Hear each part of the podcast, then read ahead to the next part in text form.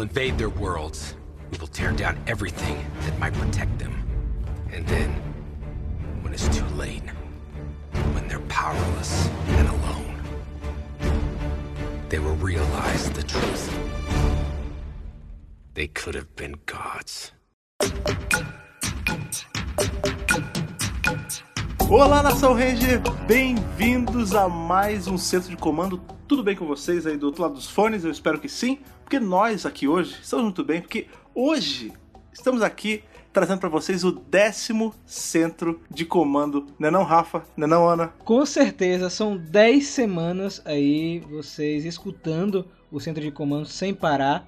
É, e a parte legal disso tudo é que o projeto deu certo, a galera apoiou essa nação Ranger aí fantástica do Brasil.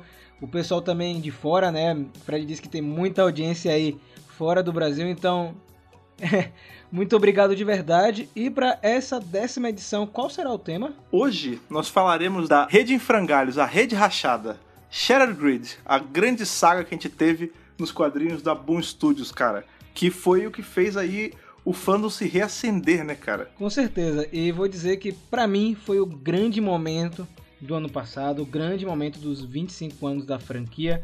É, e tô muito animado porque a gente vai comentar é, um ano após, né? Porque completou no dia 28 de março um ano da publicação de Shattered Grid, completando aí um aninho essa saga maravilhosa que acreditem ou não, ainda ecoa muito no universo de Power Rangers. Como um todo, né, cara? Tanto nos próprios quadrinhos, quanto até mesmo na série, quanto em jogos. A saga, apesar dela já tá. A gente tá, tá no pós-saga, né? A gente tá no Beyond the Grid, mas ela tá mais viva do que nunca, né, cara? Mesmo um ano depois. Não, sem contar que foi a saga que abriu aí esse multiverso de Power Rangers e continua ajudando a escavar aí este, este mundo e trazer novas coisas pra gente, né? E é aquela coisa, ela se estilhaçou realmente em várias mídias, é, em cima de várias histórias, e eu acho que isso que faz dela tão especial. Eu nunca tinha feito essa leitura que ela se, ela se estilhaçou. Foi bem poética. Foi muito poético, foi muito poético. Eu acho que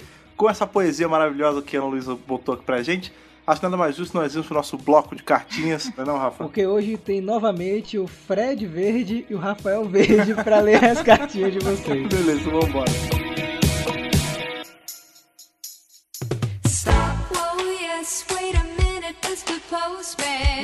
Quando começa a tocar The Carpenters aqui neste podcast, você já sabe que horas são, você já sabe que momento é. É o momento que Fred e Rafa, nós estou falando de mim mesmo na terceira pessoa, se juntam para bater esse papo direto com vocês. Não é a hora que a gente fala entre a gente, é a hora que a gente fala diretamente com a nossa audiência que inundou a gente de cartinhas durante a semana. E olha só, cara, é... esse é o momento também que aparecem dois personagens famosos agora do Centro de Comando, que é o Fred Verde e o Rafael Verde. é verdade, cara. São dois personagens agora que irão te acompanhar nessas leituras aí de cartinhas e tivemos cartinhas bem legais para ler essa semana. Continue mandando sempre. E eu queria perguntar, Fred, eu já posso puxar a primeira, pode ser? Não, por favor, já, já abra e comece a falar. A primeira aqui é um pouquinho grande, é um pra pouquinho variar. grande. É da Mariana Neves, temos uma menina aí. Começando com menina, muito bom. E ela coloca o seguinte: Olá, Mega Power Brasil, eu sou a Mariana, tenho 23 anos e moro em Osasco, São Paulo. Um abraço aí pra galera Abraço, de Osasco. Osasco.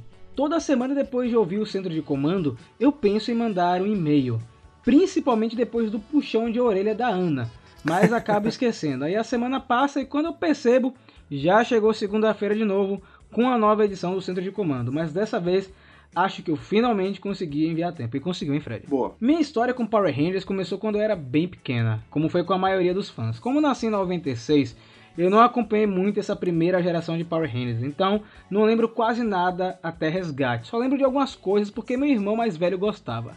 Lembro de assistir sempre os mesmos dois episódios de Mary Morphin porque meu irmão tinha uma fita.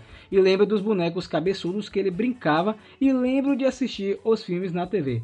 Principalmente o Turbo, que é o meu favorito até hoje. Palmas, tá vendo o que eu falei pra você? Olha aí. Turbo é o melhor. É, Desses da década de 90 é o melhor. concordamos em discordar. Apesar de eu gostar muito de Turbo, porque vocês sabem que é uma das minhas temporadas favoritas. Nessa época eu gostava é, de Power Rangers, mas ainda não era tão fã. a Power Rangers não tinha me prendido. Alguns anos se passaram e eu lembro de começar a acompanhar na TV. Comecei com Força do Tempo e fui assistindo todas as temporadas que passavam. Passei por Força Animal, Tempestade Ninja, Dino Trovão, SPD e Força Mística.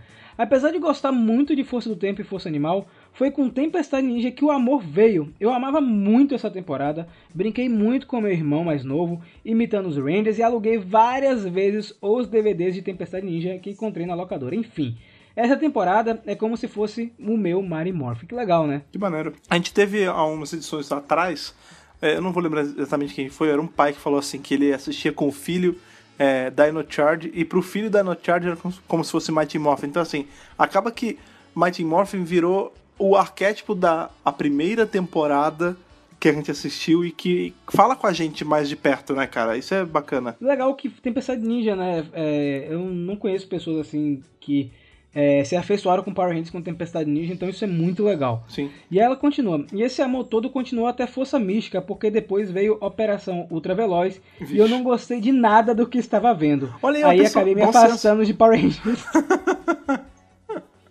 não falamos nada, não falamos nada. Só estamos lendo o que foi mandado. Só pra ficar claro. Depois disso, o mais perto que cheguei novamente da franquia foi em Samurai.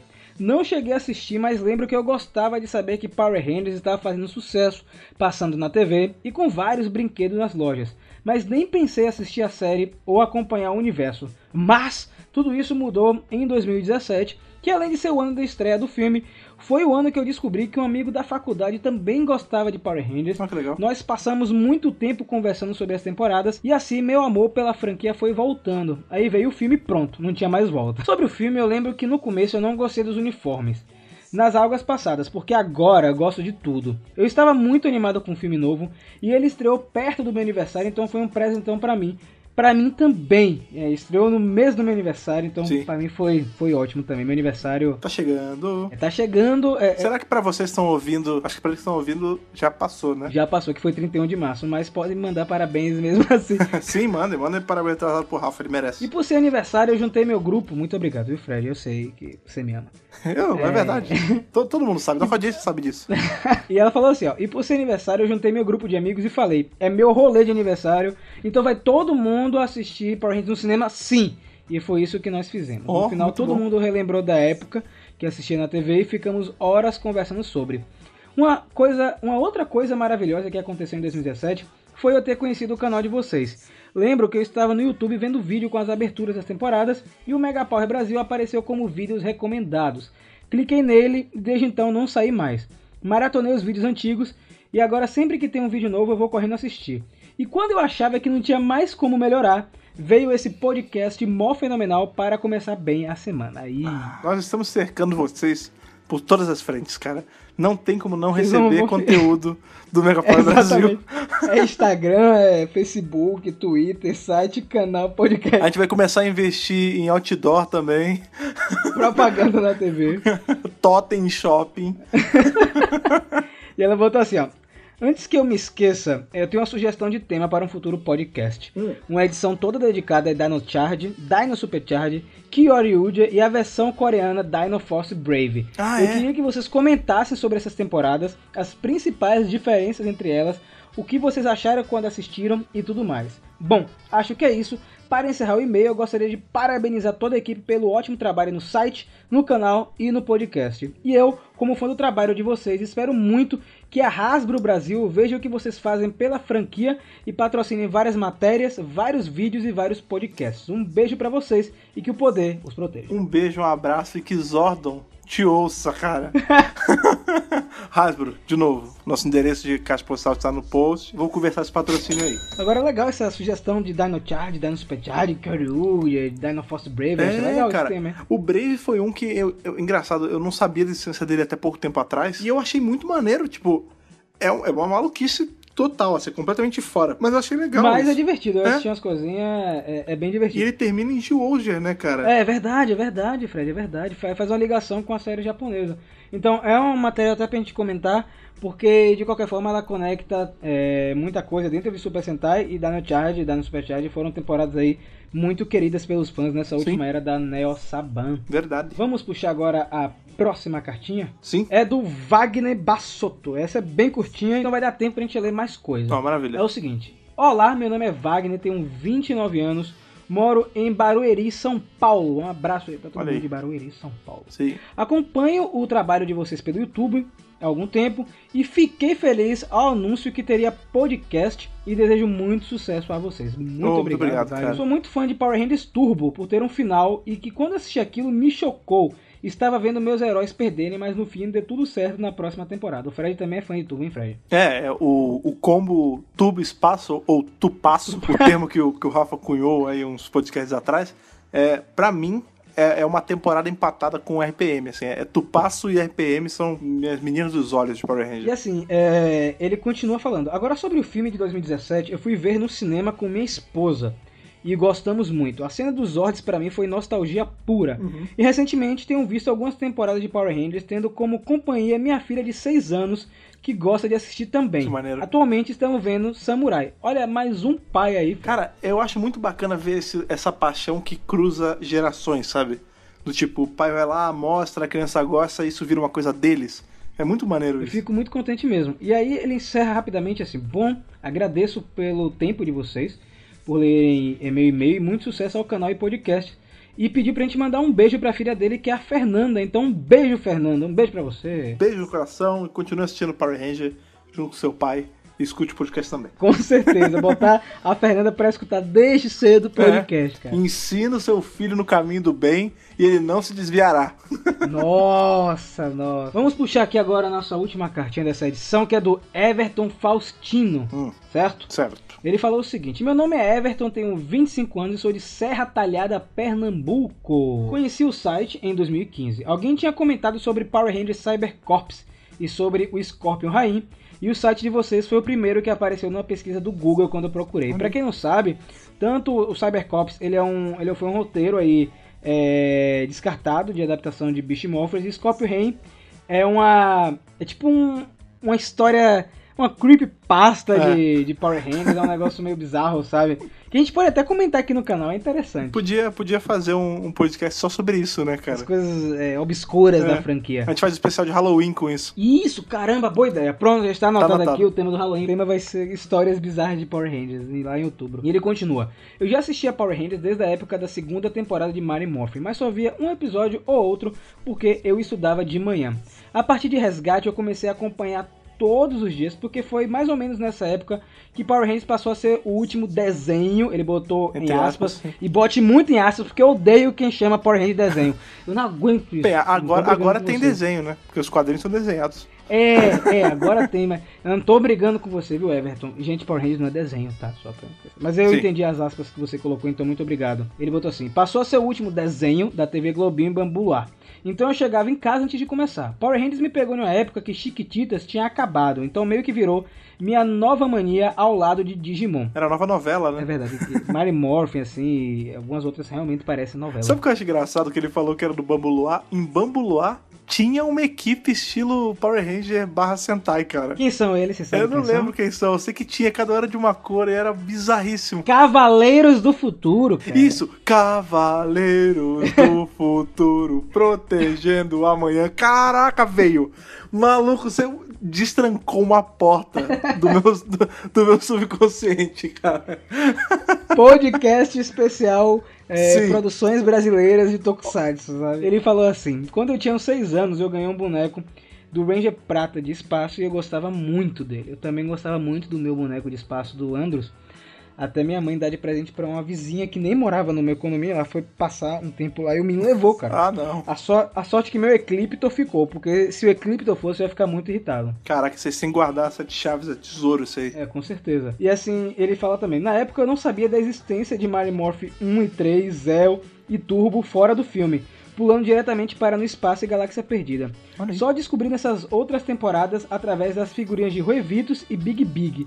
Olha só como ele descobriu as temporadas, cara. É tipo, surreal, velho. Ó, viu a importância da mídia estar em todos os lugares? Sim, sim. É, normalmente as pessoas encontravam em revistas, né, Fred? Tipo Herói, é, É. outras publicações semelhantes, mas Chiclete, cara, muito bacana que foi descoberto dessa Né? forma. Eu Muito legal. ouvi ninguém falando. E ele termina assim: algum tempo atrás foi especulado uma animação de Power Rangers pela Hasbro, mas não tivemos nada oficialmente falado. Aproveitando isso, como seria se vocês pudessem fazer uma animação de Power Rangers? Fazia, fariam baseado em alguma temporada?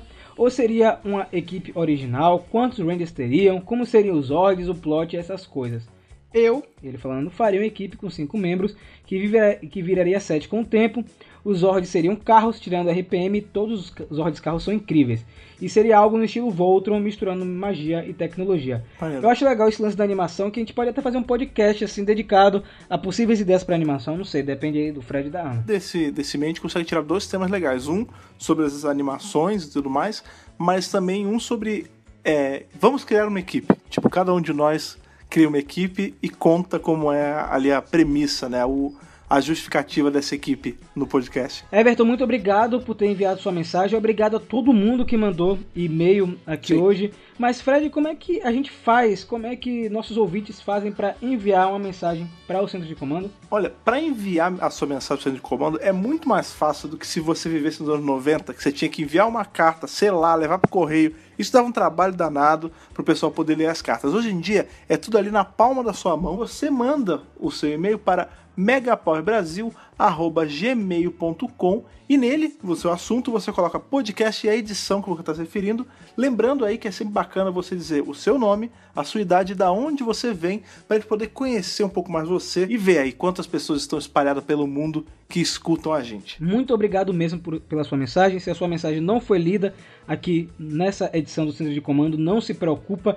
Continue mandando a sua cartinha, Sim. porque ela pode acabar pintando em um programa futuro. Lembrando que já prometemos também um programa dedicado à leitura de e-mails, que deve chegar muito em breve, hein, Fred? Sim. Então, temos muita coisa pra falar hoje, não temos? Sim, cara, a gente tem aí a rede em frangalhos, a rede despedaçada. Com certeza. Vamos falar hoje de Shattered Grid, esse arco aí que celebrou os 25 anos e até hoje, um ano depois, continua fazendo muito sucesso. Então, bora!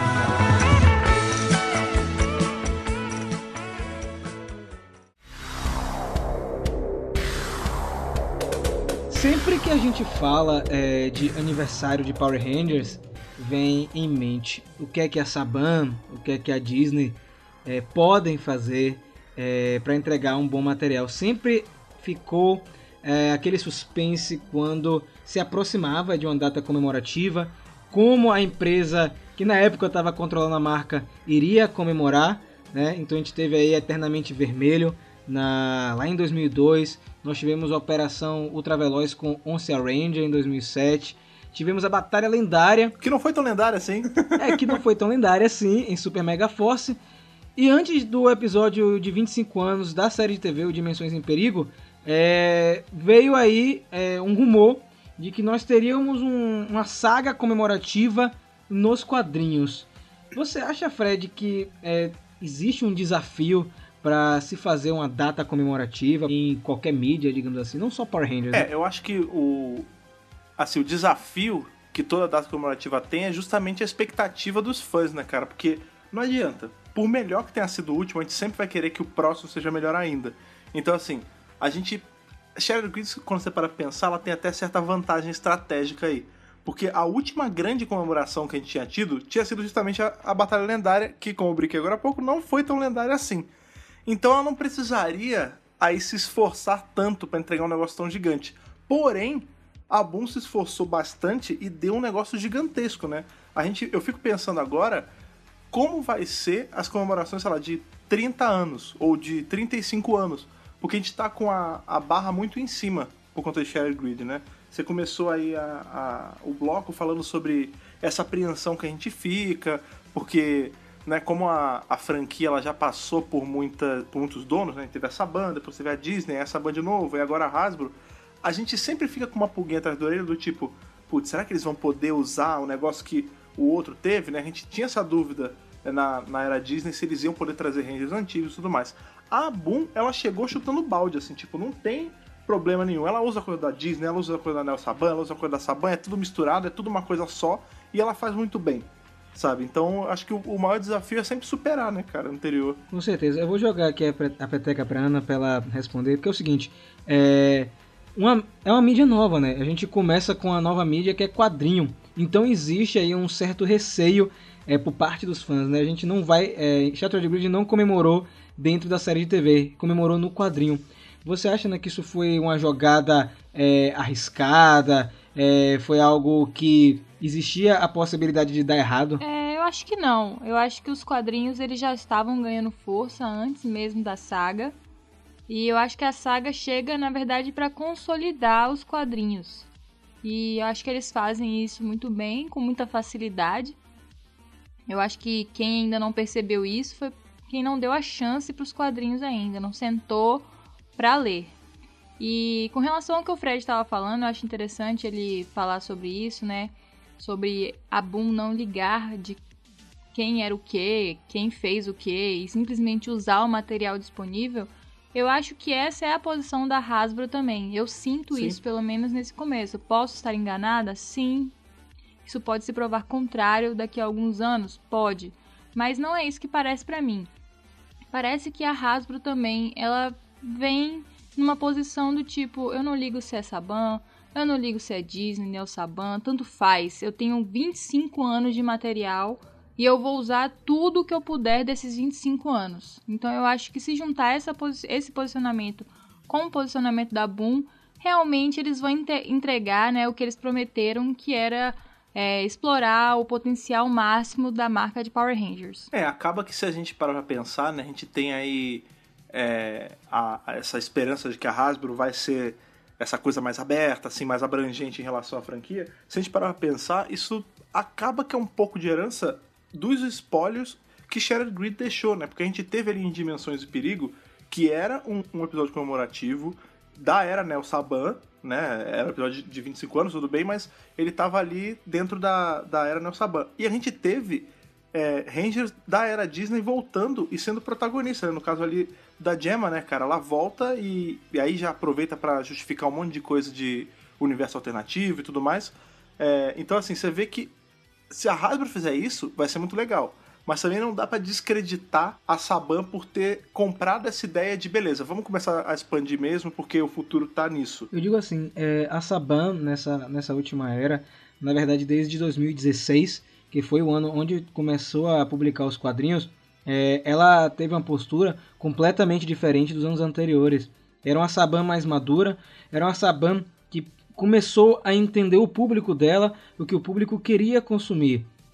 Porque é, o quadrinho, gente, só saiu pela Boom Studios porque a Saban quis que saísse, porque a Saban deu liberdade para roteiristas trabalharem com a mitologia de Power Rangers. Então, naquela época, quando saiu o primeiro arco, né, que é o Ranger Verde, que é o logo pós Verde de Raiva, se a gente for traçar um comparativo com a série de TV, é uma saga que já tem uma liberdade criativa absurda. E só de pensar que desde aquela época ele já estava com o Shattered Grid é, encaminhado, é surpreendente porque a Saban já estava com a visão muito mais para frente. E eu posso dizer que esses últimos anos aí que a gente teve quadrinho, a gente teve filme pela Lionsgate, a gente teve jogos, foi uma época poderosíssima. Eu falo sempre é, no Twitter, no Facebook, ah, eu odeio a era Neo Saban. E aí eu respondo, não, a era Neo Saban talvez seja a era mais importante que já teve em todas as eras de Power Ranger. Eu concordo. Foi aquilo que a gente comentou umas semanas atrás, né? Ela foi a era mais expansiva, né?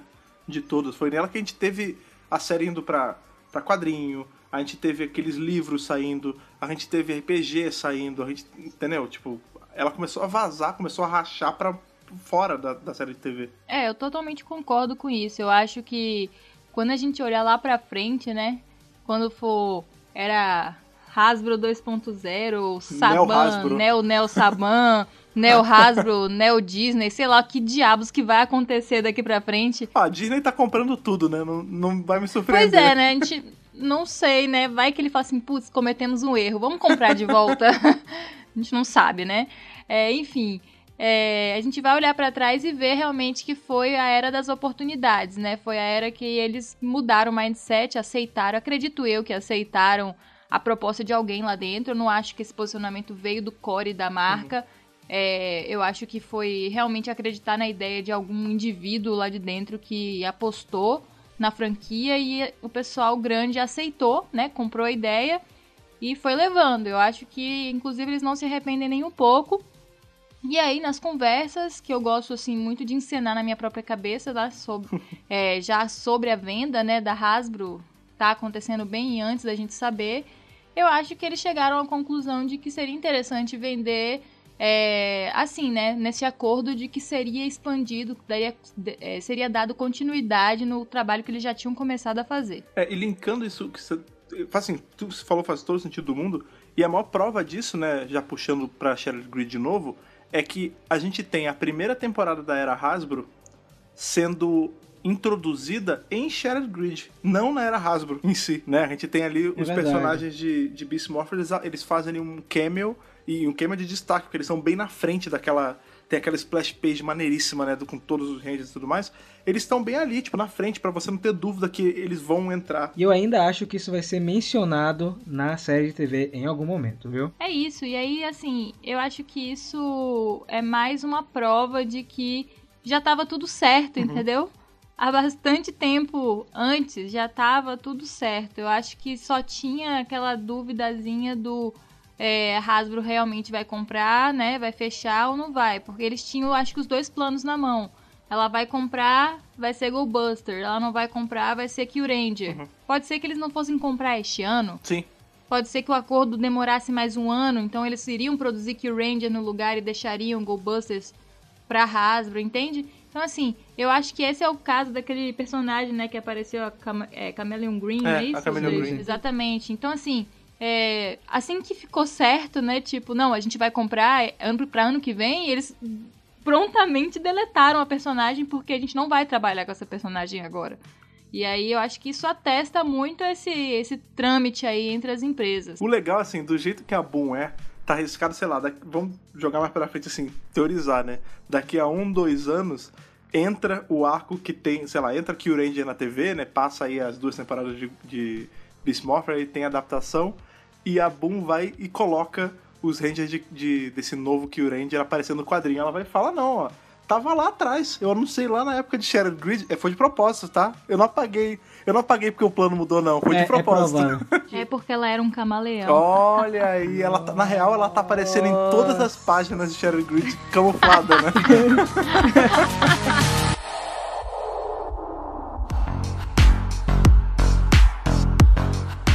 tem uma coisa interessante também que vale pontuar, já entrando em Shattered Grid, foi a surpresa de nós termos um trailer pra promover a saga. Isso foi maneiríssimo. Trailer com o Jason David Frank fazendo o Lord Dragon é, realmente quebrou a internet por parte dos fãs de Power Rangers. E eu vi vários outros sites também fora da comunidade postando aquilo. Muita gente achava que era um trailer de um filme.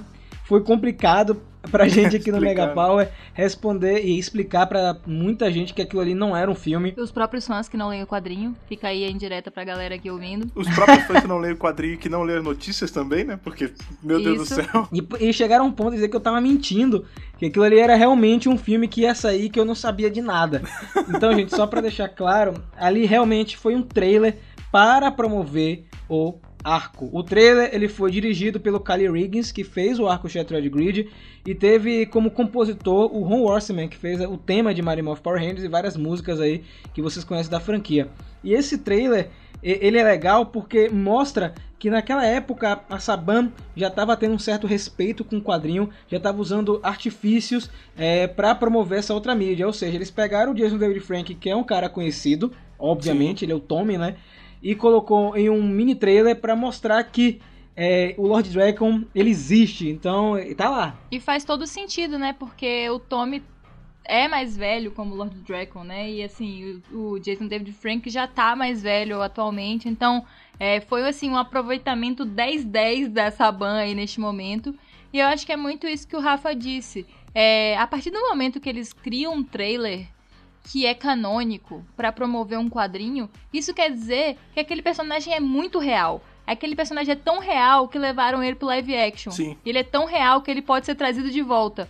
Então isso é tipo, se a gente parar pra pensar, o Lord Dragon já foi feito no live action e trazer ele pra uma série de TV não é tão difícil assim quanto se imagina. Você falou aí a peça-chave, né, cara? O Dracon tem a idade do, do Jason hoje. Então, assim, você não precisa nem gastar com maquiagem. Quer dizer, tem a maquiagem lá pra ele ficar todo cadavérico bizarro, mas, tipo, você não precisa envelhecer ele. Ele já tá pronto, né, cara? Inclusive, a roupa, isso é uma coisa que eu achei muito maneira. A Saban, ela dando as mãos, assim, com tudo, né? Com a produção dos quadrinhos para fazer isso e com fãs também, né? A gente teve ali a roupa que o Jason David Frank ele tava usando era de um cara chamado Anik Cosplay.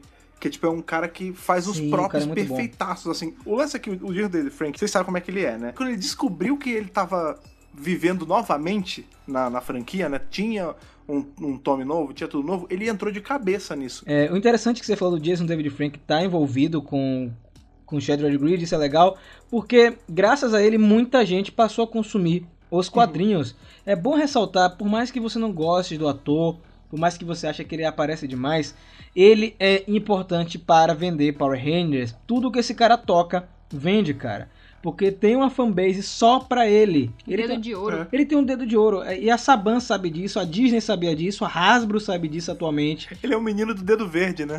É, do dedo verde. Literalmente. Eu, né? eu não, olha que aqui eu não tô colocando, ah, eu gosto do Jason David Frank ou não. Eu tô falando do Jason David Frank como um empreendedor, Um marqueteiro. como um marqueteiro, né?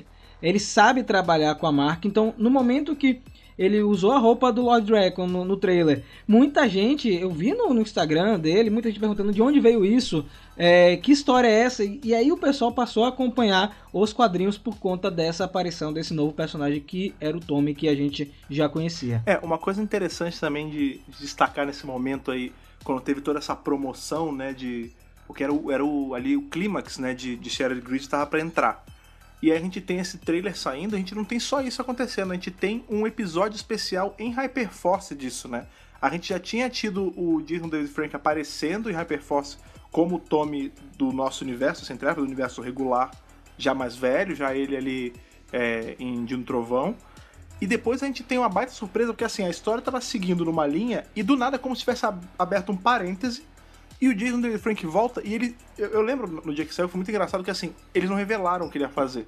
Aí todo mundo achou, ah, ele vai vir como Ranger branco, ele vai vir como Ranger verde. E aí quando chega, ele tá fazendo o Lord Draken. E a gente tem a confirmação que esses eventos aconteceram lá no final de Shattered Grid.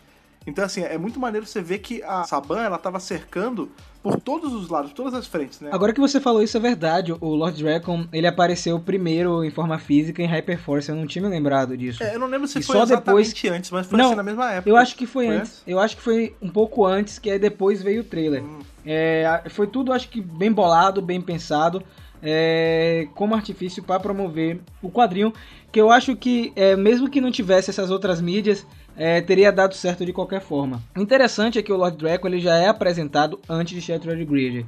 Ele já aparece no, no primeiro arco dos quadrinhos de Mary Morphin como um inimigo lá de outra dimensão, né, lá do mundo do Sem Moeda.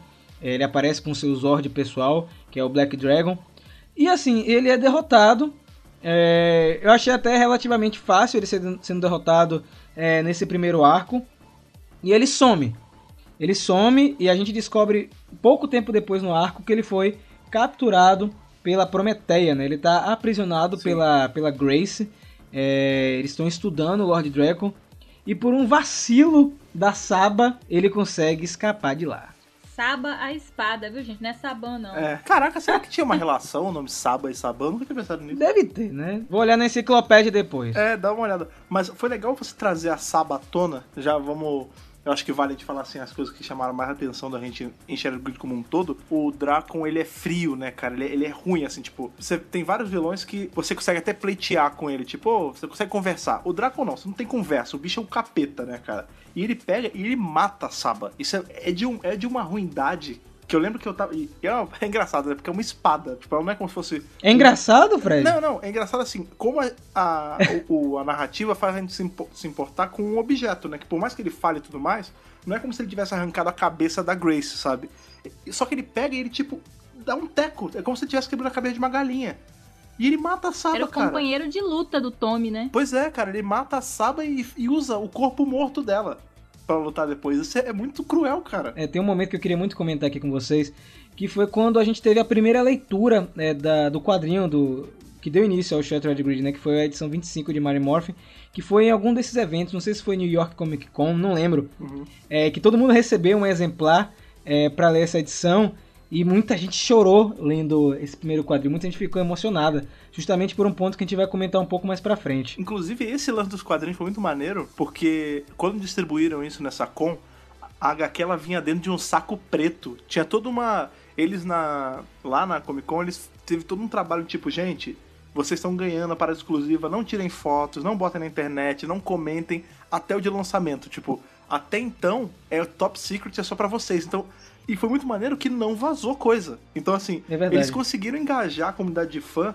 E foi maluco, vocês, vocês são fãs, nós somos fãs. A gente sabe como é quando a gente descobre uma coisa nova, a gente quer comentar. E ninguém comentou.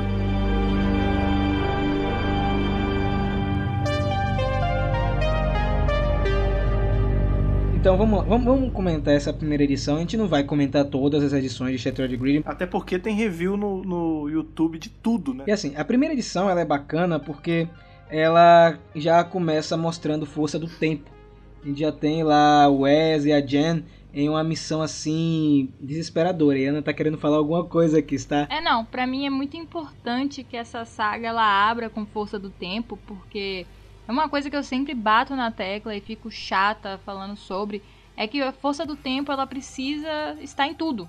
Uhum. Porque se eles são muito no futuro, e qualquer anomalia de espaço-tempo no passado, eles têm que saber. Eles são a polícia tipo, do tempo, pelo amor de Deus. Exato. Eles não é assim, ah, talvez a força do tempo apareça. Não, não, não, não, não, não. Eles precisam saber. Então, assim, é muito importante que o quadrinho já inicie com eles é, ali dando uma olhada numa anomalia, né, do espaço-tempo e que já comece a, a chacina ali mesmo, né? o Lord Draco já ataca a, é, a, equipe ali, já destrói tudo e só a Jen acaba escapando. O quadro é muito maneiro, né? Tipo, é a mão gigante dele, assim, tipo, no espaço, esmagando tudo. É muito maneiro. E depois que a gente termina é, essa cena, a gente tem o Lord Dragon é, escapando. A gente descobre que ele escapou de verdade lá da, da Prometeia. E ele vai procurar um ninjó, se eu não me engano. É um ninjó que ele vai procurar. Porque ele, porque ele precisa reparar o malfador dele para começar, enfim, o plano maligno que a gente descobre mais para frente, que é de fato tomar a rede de morfagem. Ele quer realmente ter a rede de morfagem para si. É, isso é muito maneiro esse lance dele, né, dele ser solto ali dessa, porque o grande lance é a gente tem ali esse primeiro arco é, dos quadrinhos que não era tão pretencioso quanto Shattered Grid e ele termina preso. Né? Aí tem a grande revelação que ele tava lá preso, todo cabeludo, barbudo. E o que faz ele, ele fugir dali é um vacilo em conjunto todo mundo. Tipo, ele, o Billy vai lá, ele joga um papo, uma língua de cobra ali pro Billy, mexe a cabeça dele, ele fica cheio de dúvida. Aí tem o lance da Saba, tipo, ele vai. Tipo, ele tava preso, sem os poderes, sem morfador, sem nada. E ele consegue, tipo. Ele vai serpenteando por tudo para conseguir se soltar, cara. Isso é, é. Conta muito do personagem isso, né, cara? E aí a gente tem. Ele. Olha como é maneiro isso. Porque ele é de um mundo que já tá no futuro. Ele não é só de universo paralelo, ele é de universo paralelo no futuro. Então ele já sabe, por exemplo, da existência do Ninja. E a, a, nossa equipe até então não sabe, porque o Ninja ele vai entrar só depois em Power Ranger, né? Ainda, a gente nem tem Ninjet, tá longe disso. E ele vai no Ninja antes de todo mundo e manda mó papo mole, né? Tipo, oh, tô precisando, não sei o quê. Tipo, e o Ninja vai na mó boa intenção, coitado, e acaba preso. E olha só, é, a gente acabou esquecendo outro detalhe importante desse início de Shattered Grid, que essa saga ela é, ela é tão forte, tão importante, que ela cruza em outro quadrinho. Ela também inicia em Go Go Power Rangers 9, trazendo Sim. aquela personagem maravilhosa que todo mundo aqui no centro de comando adora, que é a Ranger Slayer. E aí, assim, é tão interessante depois, porque assim, eu tenho uma aproximação com o Sabans Go Go, né, muito grande. E aí eu tava relendo a primeira edição de Shattered Grid para o podcast, e aí tem algumas coisas que tem nessas edições que já é tudo amarrado com o outro quadrinho. Então tem coisas ali que se você não leu, você não pesca. Falas, expressões grifadas em negrito. Enfim, é, é interessante depois de ter lido a saga de Saban's Go-Go, que não terminou totalmente, mas Shattered Grid acabou você voltar né, na, na, na HQ principal e ver essas pistas que foram deixadas. É, acaba que Shattered Grid ele serviu meio que pra cimentar tudo, né? Por muito tempo a gente teve a dúvida se Sabans Gogô e Mighty Morphin Power Rangers passava na mesma continuidade, né? Porque como a gente tá, tá, tá tratando de universos paralelos, poderia ser, né? E justamente por conta dos eventos Shattered Grid e da Ranger Slayer, do Draco e tudo mais, a gente vê que sim, que um é, é, só um tempo diferente do outro e que tá tudo interligado. Então, assim, Shattered Grid chegou meio que pra unificar tudo. Agora eu vou dizer uma coisa, Ana cantou essa bola que Gogô era o passado de Mary Morph desde que começou sim. o quadrinho. Eu vou, vou confessar aqui que desde o começo, antes de todo mundo começar a teorizar, ela tava aqui dizendo que era realmente. Ah, o meu quadrinho saiu depois, né? Então, Assim que eu li a primeira edição, eu falei pra Rafa, isso aqui é o passado da sua. Gente, mas isso nunca foi dúvida para mim. Tipo, quando eu comecei a ler, eu, na hora, tipo, foi meio que eu assumi. Eu nem considerei que podia ser outra coisa. Pois é, mas havia dúvida, né? Tipo, o fandom tava meio sem saber e aí depois foi confirmado. Novamente, quando a Ana fala que é o quadrinho dela, é o quadrinho que ela faz review no canal, que é o Google Power Rangers. E o quadrinho que é meu é o quadrinho que eu faço review, que é o Marimorph Power Rangers, para você que sem querer, acabou chegando na edição 10 desse podcast. Outra coisa, é, vamos adiantar porque eu quero falar dos momentos marcantes. É, tem um primeiro grande momento marcante nessa edição, que foi justamente o momento é, que chocou todo mundo lá na, na convenção. É, Para quem leu o Mary Morphy, a gente estava tendo aquela relação, o começo da relação do Tommy com a Kimberly, aquele romance, né? A Kimberly é, tava, tinha passado por maus bocados com o Matt, né? A gente já sabia que o Matt teve relacionamento com ela. E ela começa a se aproximar do Tommy. E quando eles de fato vão se aproximar nessa edição, é, os dois acho que eles vão sair, vão para um cinema, se eu não me engano. É. E aí eles se separam, cada um vai para um canto. E os dois querem falar um pro outro que eles se gostam. E quando eles vão se encontrar, o Tommy, ele é apunhalado pelas costas. Ele é empalado, né, cara? Empalado, cara, é. pelo Lord Dragon. Não, isso é, é, muito maneiro, porque você vê como tinha todo esse esforço da, da Boom de não deixar nada vazar a gente tem a, as revelações de capa, né? Tipo, sempre, alguns meses antes de, de sair a história, tem as capas sendo liberadas. E tinha essa capa, só que sem o detalhinho do Tommy morto no chão, com a Kimberly segurando ele nos braços, na, na maior, no maior eco de Crise nas Infinitas Terras do planeta. Porque a gente tinha a capa da. que era a Jam saindo de um, de um portal. Só que essa capa completa é justamente isso. A Dia saindo do portal, o Tommy morto e a Kimberly chorando, morrendo embaixo, entendeu? Pois é, e aí a gente tem esse, essa grande reviravolta. E nesse, nessa cena exatamente tem ali uma pista do Sabans Go Go, onde o, o Tommy ele fala assim: é, Ah, então era isso que ela queria dizer. E aí essa frase, sem você ler o outro quadrinho, fica solta. Tipo, ela quem? Tá, delir tá delirando na... Eu pensei que ela, tá, ele tava delirando na primeira vez. É, delirando perto da morte, sei lá. E aí tudo faz sentido depois quando você lê o Sabans Go Go. Agora eu vou dizer uma coisa, essa cena, ela é muito forte, cara, ela, é muito bem feita. Porque assim, é, por mais que o Lord Dragon seja o Tommy, é um ponto positivo que eu dou pra Boom Studios, é que ele não lembra o o Tommy que a gente conhece, ele é um outro personagem. Isso é um ponto muito positivo, porque você não fica repetindo o personagem. E a audácia da Boom Studios de matar o Tommy Oliver. Para mim foi uma grande audácia porque você matar um personagem querido pelos fãs e eu acho que foi importante ter matado ele para justamente você dar é, para os outros membros de Mary Morphy durante o arco Shattered Grid mais destaque e também para os personagens do universo expandido e das outras temporadas.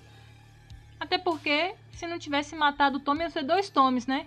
O, o Lord Dragon e Tommy o tempo todo, e é sempre. Tudo ia ser baseado nessa rivalidade dos dois. E aí era muito maior do que isso. Então eles precisavam tirar um dos Tommys do caminho. A gente vê muito, né? Como, sempre que a gente solta podcast ou solta notícia e tudo mais, tem um pessoal que sempre, sempre tem alguém que fala: ai, Tommy de novo, é tudo sobre o Tommy. Bicho, só um arco foi sobre o Tommy.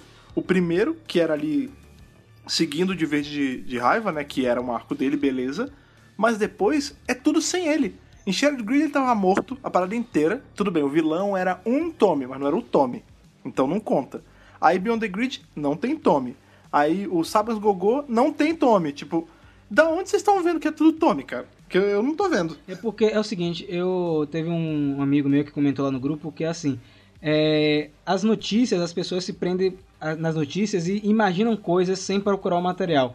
Eu sei que nem todo mundo tem condição de ler o quadrinho porque não sabe inglês ou porque não tem condições de comprar a edição digital. Mas a gente faz os reviews no canal e as matérias são bem explicadinhas. Então a gente sempre deixa claro o que vai acontecer na, naquela edição, naquele arco. Então, como o Fred falou, a gente não teve tanto tome assim nos quadrinhos. É uma falsa impressão é, que o público tem por justamente não ter acompanhado. E a edição termina não só com isso, né? não só com a morte do Tommy, mas com a chegada e que chegada, meus amigos, da nossa Ranger Rosa da Força do Tempo, a Jen. Aquela cena é maravilhosa. Um parêntese aqui, na Power Morphical teve a leitura é, desse capítulo é, com atores é, da franquia e a Erin Carroll interpretou a Jen é, nesse momento e é de arrepiar. Ela foi aplaudida é, no painel, porque para mim, gente, ela é uma das personagens mais importantes de todo o universo de Power Rangers. Você vê que ela é uma das válvulas motrizes de Shattered Grid, né? Ela é a mentora de Hyperforce, ela era a líder da equipe dela. A gente conta nos dedos quantos personagens tem tantas facetas de importância quanto ela teve. Na própria temporada, né, dela, original, você vê que ela é determinada, você vê que ela é uma pessoa que resolve problemas, que ela é forte, que ela é líder. Então faz todo sentido naquele momento que todos os outros personagens da equipe dela, né, de Força do Tempo, apostassem a ficha nela. Sim. Ah, quem vai desembocar essa missão aí é você, filha. Pode ir. então, assim, todo mundo se acaba lá, morre, sei lá, vem enviado pela, pro cyberespaço, rede de morfagem, não sei. Explode. E ela. E ela. A, a brota lá, depois de perder todo mundo, consegue botar a Kimberly é, endireitada, né? Depois do choque de perder o Tommy, expulsa o Dragon e cai depois acabada, mas completa o que ela foi fazer, né? Pelo menos ali a primeira parte. E eu acho interessante, assim, lendo a primeira edição e lendo alguns contos da anual 2018, que foi é interessante ver como o Dragon estava fragilizado. Mas a inteligência dele supre essa força física que ele está faltando neste momento. Então você vê que, assim, quando ele vai buscar alguns poderes, ele está extremamente fragilizado e se os Rangers pararem e conseguirem criar uma estratégia, eles conseguem, assim, vencer aquela batalha. Não a guerra inteira, mas aquela batalha eles vencem, porque eles sempre meio que fogem para poupar as energias. E é interessante que é, isso mostra que você não precisa de um vilão super forte, né? Um super herói ali pra. Um super vilão, no caso. É, ele tá bastante fragilizado fisicamente, mas mesmo assim a, a mente maligna consegue é, dar conta dessa parte. Tanto que, se a gente, foi legal, você falou de super-herói, é bacana se a gente puxar isso de gancho. É, a gente, o momento em que ele se torna realmente super-herói, que é justamente no fim da saga, né? Que ele tem todo aquele, aquele mundo maluco que ele cria, onde ele é, ele é tipo um Clark Kent da parada, ele salva a cidade e tudo mais. Ali é a ruína dele.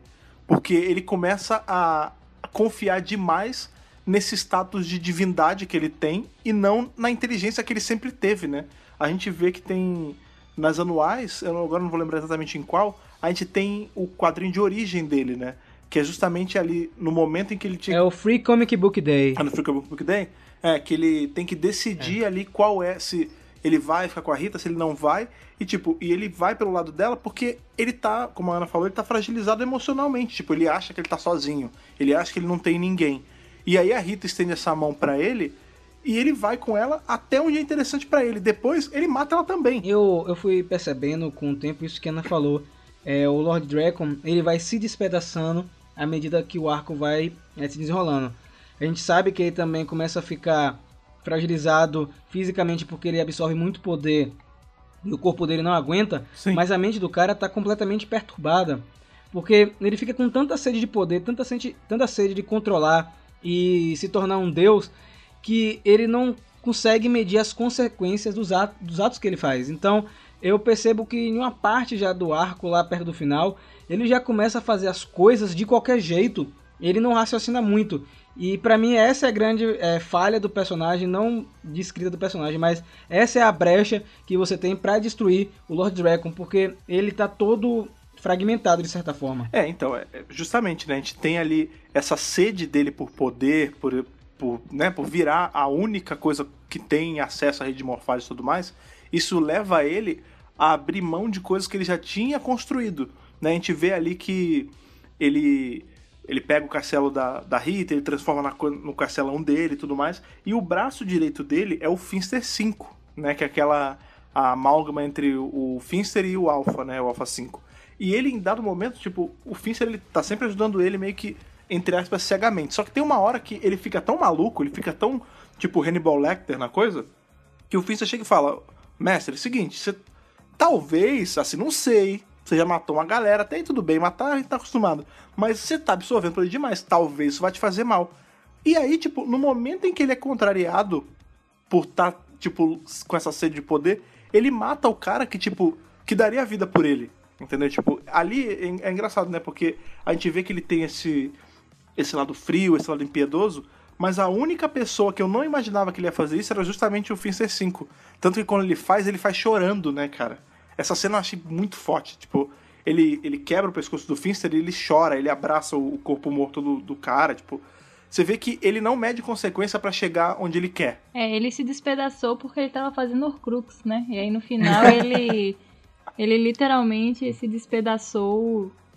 Eu, assim, sem brincadeira nenhuma, é, eu fiz muito esse paralelo com o Voldemort, desse personagem. Você vê muitas semelhanças. Dá para fazer um bloco sobre essas semelhanças aqui, que não vem ao caso mas é muito similar. É essa coisa do vazio, né, da pessoa procurar o poder é, e ao mesmo tempo se isolar, não confiar em ninguém, ser um ser sem emoção. E no fim ele se ele acaba se prejudicando com essa busca de poder e se despedaça mesmo. No fim ele não resta nada. Ele termina sozinho, né? Ele termina no sozinho nesse universo que ele criou, só que sem nada, porque o universo ele era mantido por. As pessoas elas estavam meio que nesse estado de transe ali, onde eles achavam que eles faziam parte da realidade, e quando eles quebram isso, é literalmente um nada, né? Tipo, as páginas são todas brancas e tem só o desenho dele solto no meio do branco. É muito bonito isso, é muito bem desenhado. Falando em coisas bonitas, eu já queria entrar nessa parte para finalizar o bloco, que são os momentos marcantes, momentos que nós. Mais? É, mais, mais alguns. é, porque assim, é, um momento que eu acho marcante não é bem um momento, mas sim o fato de em Shattered Grid a gente vê todas as equipes da franquia. Sim. Isso para mim que é o grande lance. Como você tá em um quadrinho, você não precisa contratar atores, você tem a liberdade de ter vários personagens aparecendo. É, era, foi tão legal ver personagens de sagas de temporadas diferentes interagindo. É, ver alguns destransformados. É, na anual a gente vê Corinto novamente. Isso para mim foi ótimo Sim. revisitar RPM. Eu fiquei muito animado quando eu li essa história. A história também de SPD no anual é fantástica demais. Você também voltar à temporada de SPD e diga, Ana, fale. Na história também da anual de espaço também, onde nós temos a comprovação mais uma vez que quem é o líder é TJ, inclusive o próprio Lord Dragon sabe. É verdade, cara. todos, todos sabemos, cara. A verdade todos está aí para todos somos pegar. todos TJ. Exatamente. É TJ. E assim, é, ele, esse arco ele acrescentou várias coisas na franquia. A coisa que assim que eu mais gostei, o elemento que eu mais gostei que eles trouxeram, foram os emissários da rede de morfagem, que eram entidades que trocavam de, de, de, uniforme, de forma, né? Eles viravam os, os Rangers. Daquele espectro de cor de cada um deles, né? Isso, espectro de cor de cada um. Então, assim, não existe um momento marcante. Eu acho que o arco todo, ele é muito marcante porque ele respeita o fã, ele mostra realmente como é uma batalha lendária, né? A batalha lendária como que a gente é tem ser. no final de Shattered Grid é surreal. Então, eu acho que assim, é um material que todo fã de Power Rangers precisa ler e todo fã de quadrinhos, porque é de um nível de escrita, de roteiro, é, é, de ilustração, tudo, que está no mesmo nível que publicações da Marvel, DC Comics é, e outras grandes empresas de quadrinho. Então, assim, eu adorei esse arco. Cara, esse lance de ser a batalha lendária que a gente sempre quis e foi ter alguns anos depois, é uma verdade, né? A gente tem Shadow Grid inteiro saindo ali dividido em edições mensais que tem ali mais ou menos umas 20 páginas cada um. Não é um quadrinho grosso, não. Um quadrinho mensal geralmente ele é fininho. Essa parte, o final mesmo, tipo o clímax, era tão importante, era tão grandioso que a Boom teve que lançar numa revista à parte, mais grossa. Tipo, não tinha como você resumir tudo aquilo em 20, 30 páginas. Você tinha que entregar uma pataca para você poder é, contar tudo aquilo, mostrar tudo aquilo. Tipo, tem, ter todo aquele tanto de referência e ter todo aquele. Tem partes que você vê que se fosse num quadrinho mensal regular, seria cortado na maior. porque são quadros às vezes que não tem fala, que é só para você olhar e analisar, tipo, detalhes no cenário, tipo, é, é, muito, é um, é um material que foi feito com muito cuidado. É, eu acho que é um bom exemplo, assim, dentro do, dos universos de quadrinho em geral, né, é, de como você fazer, sabe? Ah, eu quero fazer uma batalha, tipo, estúpida com vários personagens e cruzando várias linhas temporais.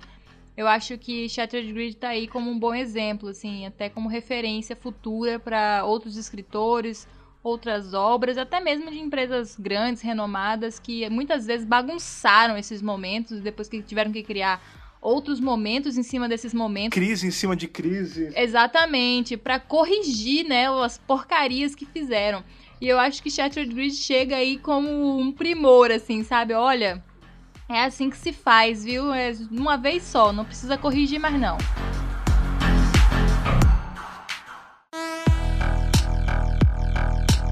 É, a gente falou aí, acho que se a gente fosse ficar falando todos os momentos que a gente achou, tipo, de explodir a cabeça em Shattered Grid, a gente talvez fosse um, um episódio de 4, 5, 10 horas de podcast.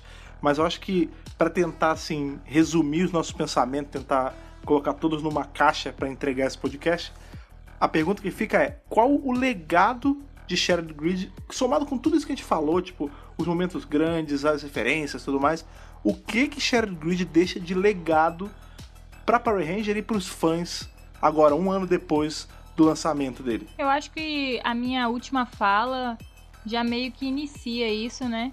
É, primeiramente, para um público externo, você deixar aí um exemplo de uma boa história escrita, né? E acredito que o mais importante de tudo é o fato de que trabalhar com o multiverso de Power Ranger é possível. Uhum. É, é possível você cruzar temporadas, personagens, histórias e, e dar certo. A outra coisa é que Power Ranger pode, deve e foi e está sendo e será levado a sério depois dessa. Enfim, é, para mim é basicamente isso. É, o legado que a gente já vê aí refletindo em tudo, né? Então, a gente começa com Shattered Grid nos quadrinhos, a gente teve um curta-metragem, ou melhor, a gente teve um trailer, a gente teve Shattered Grid em Hyperforce, que é uma temporada em formato de RPG. Nós temos aí o personagem no jogo, não só ele, como a Randy Slayer, como o Black Dragon, que são personagens dos quadrinhos. A gente tem agora o Battle for the Grid, nós temos o Heroes of the Grid, que é o jogo de tabuleiro, com a expansão de Shattered Grid. Sim. Então, esse, esse eu tô falando mais do legado tangível, né? Do que foi que saiu de mídias. É, mas ele deixa um legado justamente do que Ana falou. Gente, existe sim a possibilidade de explorar o universo de Power Rangers de uma maneira que seja coesa, que você consiga amarrar as pontas. Eu tava conversando com o Lucas na época que saiu o Shattered Grid, porque ele leu algumas coisas, e ele falou que a Saban, a Boom Studios, foi muito feliz nesse arco, porque conseguiu fazer viagem no tempo, é, mexer com outras dimensões, outros universos, sem bagunçar a história, sem bagunçar o canon de, de Power Rangers. Então, para mim, o legado é que ele deixa um material aí pronto é, que vai servir como símbolo de como começou esse universo expandido de Power Rangers. Shattered Grid tá para provar que lá no passado, quando a gente for ver isso mais para frente, daqui a uns 10, 15 anos, que lá a Boom Studios deu um pontapé inicial é, para expandir a nossa franquia, que até pouco tempo se resumia apenas à série de TV. É, eu acho que, assim, tá falando sobre a grandiosidade de Shattered Grid, e é realmente uma coisa de uma proporção tamanha, assim, que a gente nunca tinha visto na franquia, mas tem uma coisa que eu vejo que Shattered Grid ensinou para Power Rangers, que é, chega a ser quase o contrário disso, que é assim, o simples funciona também. A gente tem assim, você não entendeu onde eu quero chegar. A gente tem ali quando a quando a Diana aparece, né, no, no nosso tempo, por assim dizer, ela tá com os gadgets, né? Ela tá, ela não tá só ela com o uniforme, ela tá levando um monte de tralha. Beleza, isso é, isso é uma coisa. Tá lá colocado no quadrinho. Se você lê rápido, você nem presta atenção nisso. Lá na frente, quando a gente tem dimensões em perigo, a gente tem o Wes, que ele, ele acaba que ele é meio que o, o cara que recruta todos os reis para aquela missão específico. Ele tá usando exatamente o mesmo aparelho, o mesmo device. E tipo, não precisou ter uma explicação de 20 minutos sobre isso, não precisou aparecer a reencenação do quadrinho. Não. É só assim, usou a mesma coisa. Quem leu o quadrinho, quem viu o episódio, sentiu que uma coisa vinha da outra. Quem leu o quadrinho e viu o episódio, sentiu que, tipo, todo o plot de Dimensões de Perigo era um eco, de certa forma, de Shattered Grid. A gente tinha ali o Lord Draven, no lugar do Lord Dracon. A gente tinha versões malignas dos Rangers ali, naqueles clones da, que tinha no episódio. Então, assim, você vê que, às vezes, para você unificar uma mídia com a outra, você não precisa de um esforço muito grande. Você precisa só ter vontade de fazer. E isso que foi o que Shattered Grid passou para a franquia. Eu vou jogar um pouco mais para frente. É... Vocês acham que o, o Lord Draco tem possibilidade de voltar a aparecer aí nos quadrinhos ou em outra mídia que não seja jogo? Vocês acham que ele pode aparecer em uma série de TV, no quadrinho novamente? O que, é que vocês acham? É, entra aquele lance do o que o meu coração quer, que o meu cérebro diz, né? O meu coração quer que ele apareça em tudo. Que, tipo, a gente tem aí um, um episódio, sei lá, o, a premiere da segunda temporada de Beast Morphers seja com o Draco aparecendo. Mas também, eu acho que não tem que voltar agora. Tipo, o Draco ele não pode ser ali o MacGuffin é, dos quadrinhos de Power Ranger ou de Power Ranger daqui pra frente, entendeu? Ele foi maneiro, ele foi incrível como vilão. A gente teve aí a construção do personagem começando num arco mais calmo, e aí ele ganha uma proporção gigante, shared grid e tudo mais. Mas eu acho que por enquanto, deixa ele lá guardadinho. Porque se você ficar voltando com ele direto, ele perde um pouco dessa importância, entendeu? Desse peso que ele tem. Então eu acho que assim, é. Ah, ele pode aparecer, sei lá, daqui a uns dois anos, um ano, sabe? Aí usa de novo. Tipo um Lord Dragon's Revenge. É, eu concordo, assim. Eu acho que ele é um personagem que vai voltar. É, eu acho que ele vai voltar. Mas também acho que não deve ser por agora. É, eu acho que, inclusive, seria muito interessante ver né, o que foi que aconteceu depois né, que ele foi deixado naquele mundo. É, como ficou a cabeça dele. A que conclusões ele chegou, né? Se ele conseguiu tirar alguma lição ou se ele simplesmente falou: não, eu tava certo mesmo e é, tem que acabar. Tudo tem que acabar. E, enfim, é, é, interessante trabalhar esse personagem dessa forma. Eu acho que seria interessante um arco assim meio que de redenção, sabe? Ele tentando se purificar, é, buscando se reconectar, talvez até dentro da própria rede de morfagem, buscar ali sua essência, enfim, alguma coisa desse tipo. Mas não por agora. Eu acho que é, a Boom tem aí um campo aberto para trabalhar com tantas outras coisas.